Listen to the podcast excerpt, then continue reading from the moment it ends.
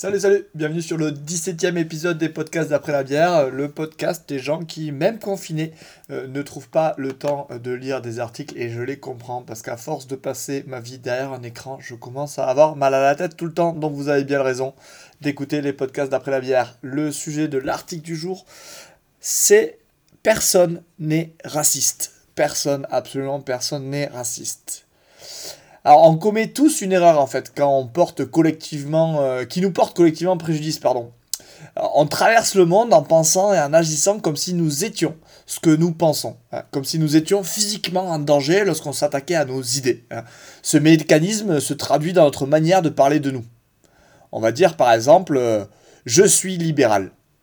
Ou alors on va dire à quelqu'un d'autre, t'as toujours été de gauche de toute manière. je suis patriote. Ou alors anti, anti, anti-capitaliste. Hein, chanté et sous-entendu, nous sommes, forcément. Ou alors, dernier exemple, font chier ces putains d'écolos, maugrés depuis un 4x4 dans un Paris croulant sous les trottinettes. Euh, dans ces cas-là, on ne se donne même pas la peine de préciser le verbe être, hein, et on atteint alors le paroxysme de l'identification à une idée. Les personnes concernées sont tout simplement réduites à une de leurs idées. Euh, non seulement elles sont leurs idées, mais elles ne sont plus que ça. Comme toutes les erreurs, hein, celle qui consiste à s'identifier à ses croyances a une histoire. Euh, si nous avons hérité, qu'il s'agisse d'un héritage génétique ou culturel de ce réflexe, c'est que cette identification n'a pas toujours été une erreur, justement. Sinon, l'histoire, elle se serait chargée de nous en débarrasser. Nous n'en serions sans doute pas là si, euh, pendant des millénaires, nous ne nous étions pas identifiés à nos croyances. Mais il est probablement temps de se demander si ce réflexe, qui nous a aidés à être là aujourd'hui, nous aidera à être là demain. Hein, quand on y réfléchit, est-il logique de s'énerver, de se crisper lorsque quelqu'un nous contredit? Pourquoi ce sentiment de contrariété et de frustration euh, nous envahit lorsque quelqu'un n'est pas d'accord avec nous? Si on est un grand débatteur, hein, on pense tout de suite aux grandes discussions. En 2019, vous avez forcément eu une discussion gilet jaune. Hein. Et si vous ne vivez pas dans un blocos idéologiquement euh, étanche, vous avez forcément eu en face de vous des gens qui, euh, selon vous, disaient pas mal de merde.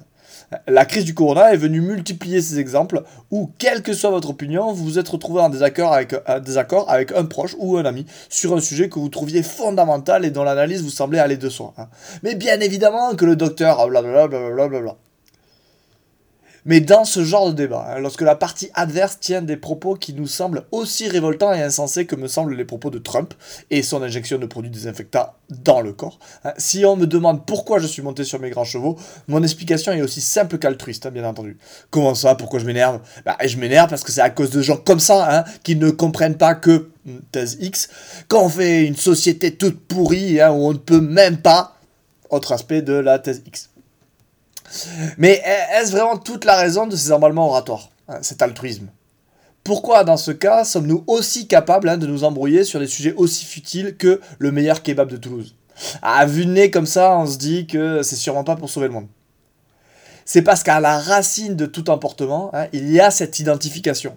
La remise en question de mon idée, de mon concept, de ma croyance est une remise en question de ma valeur. C'est cette remise en question de ma valeur qui me met en danger et me pousse à monter sur les grands chevaux de la protection de mon ego en danger. Dès que nous devenons prisonniers du galop de ces chevaux-là, c'en est fini de la discussion constructive et c'est le début d'une course sans vainqueur. Tous nos dialogues et nos débats reposent sur cette idée que nous sommes nos idées, que nous sommes nos croyances. En somme, nous serions notre vision du monde. Non seulement cette identification nous dessert en tant qu'individu, mais elle entrave également notre capacité à penser collectivement. Cet attachement irrationnel à nos pensées, cette, identification qui nous semble aller de soi, devrait simplement être considéré comme un abus de langage que nous devrions nous employer à supprimer. Nous avons des idées, parfois elles nous animent, mais nous ne sommes jamais nos idées. Il faut revoir notre compréhension du cogito là, de Descartes. À quel moment je pense donc je suis implique que nous soyons ce que nous pensons. L'humain a cette tendance incroyable à s'identifier à tout et n'importe quoi. Bien entendu, nous nous identifions à ce que nous possédons, hein, la belle maison, la belle voiture, à nos relations, amis, partenaires, et de manière encore plus intime et sournoise à ce que nous pensons. Plus sournoise car contrairement aux possessions et aux relations, nous le croyons vraiment. Hein. nous sommes rationnellement persuadés que nous sommes ce que nous croyons. Autant nous pouvons admettre que notre voisin n'est pas sa piscine, hein, autant il est extrêmement difficile d'envisager que lui et ses épouvantables idées ne constituent pas un tout aussi uniforme que détestable. Il est tout à fait concevable que mon voisin soit une sombre merde, bien que possédant tous les attributs extérieurs de richesse qui, selon moi, démontrent la réussite. Il semble en revanche inconcevable qu'une humanité complexe avec ses défauts et ses qualités se camoufle derrière mon voisin fasciste. Ses idées et ses pensées fascistes le transforment totalement et irrémédiablement en une énorme raclure. Hein. Or, on ne parle pas, on n'échange pas et on ne fait pas société avec une enflure. Mon voisin est une enflure de fasciste, il n'est d'ailleurs désormais que ça, à la baille ses autres facettes. Comment faire alors? Nous devons tous œuvrer à détacher autant que faire se peut l'image que nous entretenons de nous-mêmes de nos dogmes et de nos croyances. Pour cela, il faudrait probablement commencer par accepter que quelle que soit notre vision du monde, elle est toujours basée à un moment donné sur des dogmes. Certes, certaines de nos croyances semblent plus stables et solides que d'autres, mais il existe nécessairement une profondeur à laquelle les racines de nos croyances se terminent. Si chacun de nous pouvait l'admettre, ça serait déjà un premier grand pas. Nous pourrions alors faire le second, détacher ce que nous sommes de ce que nous pensons. Si quelqu'un me fait la tendre remarque, tu penses vraiment de la merde, ça fait 20 minutes que tu dis absolument n'importe quoi. Bah, je devrais parvenir à ne pas me vexer. Alors, objectif aussi louable qu'impossible, hein, mais gymnastique à pratiquer. Si possible, avant la répartie cinglante, après laquelle aucun échange ne sera plus possible.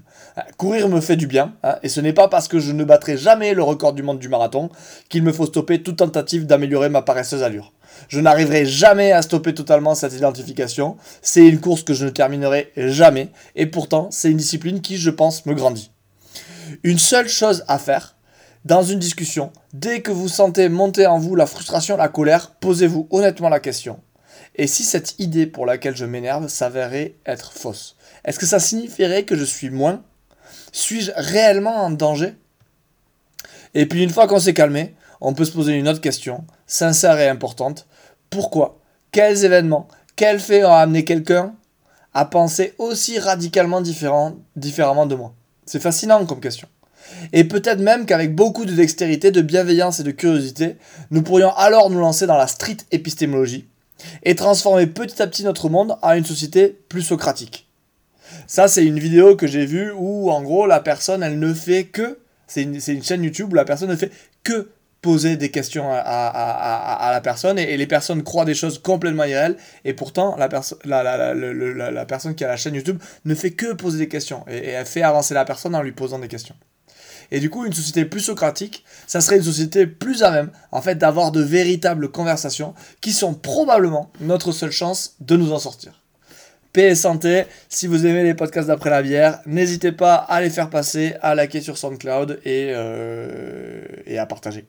Allez, bonne fin de confinement à tous et on se revoit, se réécoute juste avant la fin du confinement pour des articles un peu spéciaux. Allez, salut, salut, ciao, ciao